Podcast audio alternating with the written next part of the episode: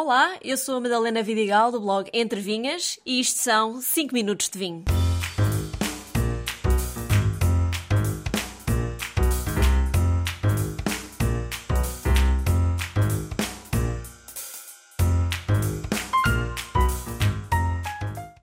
Apesar do vinho não ter nascido em França, arrisco dizer que Bordeaux, mais concretamente, é a região de vinhos que tornou o vinho numa bebida distinta entre as outras.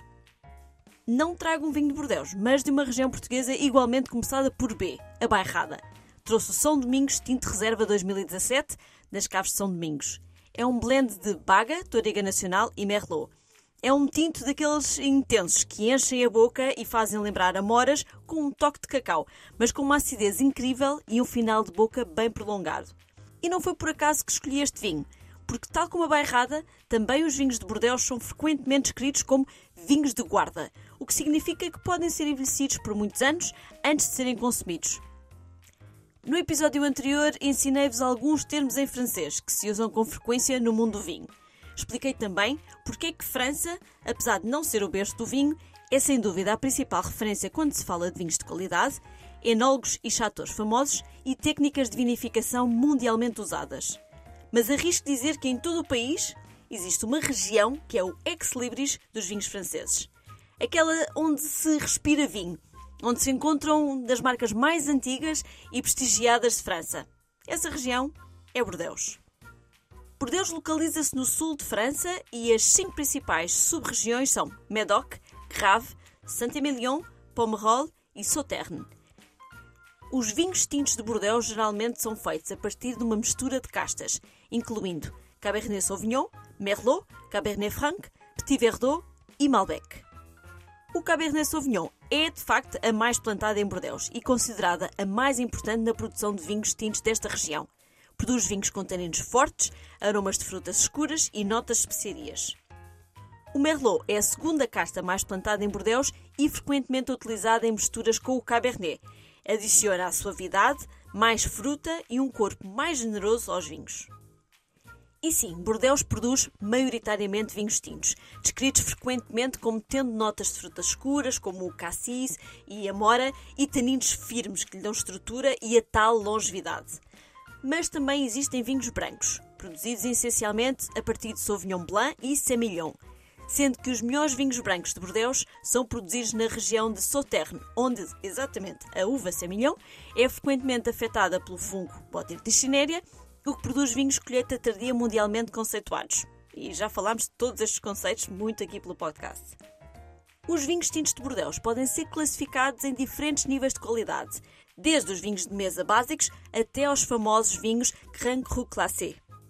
Esta é a classificação oficial dos vinhos de Bordeaux, estabelecida em 1855. A classificação teve por base uma combinação de fatores, como o preço, a reputação e a qualidade percebida, e incluiu apenas os vinhos tintos da região de Médoc e os vinhos doces de Sauternes. A lista original incluía 61 propriedades, que foram divididas em cinco categorias, cada uma com uma classificação específica.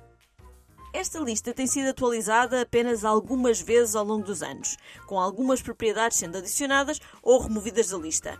No entanto, a classificação de 1855 continua a ser um dos mais importantes marcos históricos do mundo do vinho e continua a influenciar o mercado de vinhos de Bordeaux até hoje. Em 2013, também visitei Bordeaux.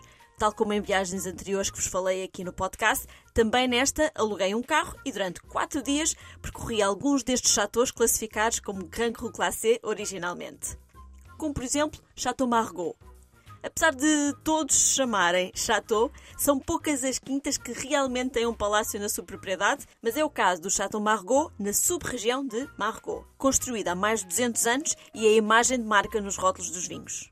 Também fui ao Chateau Lafite Rothschild e aqui deixei-me levar pelo guia e entrei nas bolorentas e úmidas caves onde repousam os vinhos desta casa com garrafas desde 1797. O Chateau Aubryon, em Grave, é o Grand Cru Classé mais próximo do centro da cidade e por isso é o que sempre recomendo visitar para quem tem poucos dias em Bordeaux. Tem uma tanoaria própria, onde pude assistir à arte de fazer uma tradicional barriga de carvalho. É um trabalho exigente e admirável. O Chateau Lanchebage é um dos chateaus que obteve a denominação Grand Cru Classé inicial e produz vinhos desde 1749. recomendo tomarem o pequeno almoço na Village de Bage, mesmo à entrada da adega. Saint-Emilion, do outro lado do rio Garonne, é uma vila medieval que, além de património da humanidade, é uma região com excelentes vinhos, claro, e também famosa pela criação e produção dos deliciosos e famosos macarrons. Por fim, quem vai a Bordeaux tem que visitar La Cité du Vin. Confesso que quando lá fui o museu não existia e, portanto, não visitei, mas é seguramente uma das principais razões porque quero voltar a esta região. Este é um museu do vinho muito interativo, com exposições sobre história e cultura do vinho, onde se podem provar vinhos de diferentes partes do mundo, aprender sobre a produção de vinho e ainda participar em atividades relacionadas com o vinho. Por mais que o mundo do vinho evolua, que o novo mundo esteja a crescer, que se criem estilos de vinho mais modernos, é inquestionável que Bordeaux é, e acredito que sempre será, uma referência na história do vinho. Um brinde a todos e até ao próximo episódio.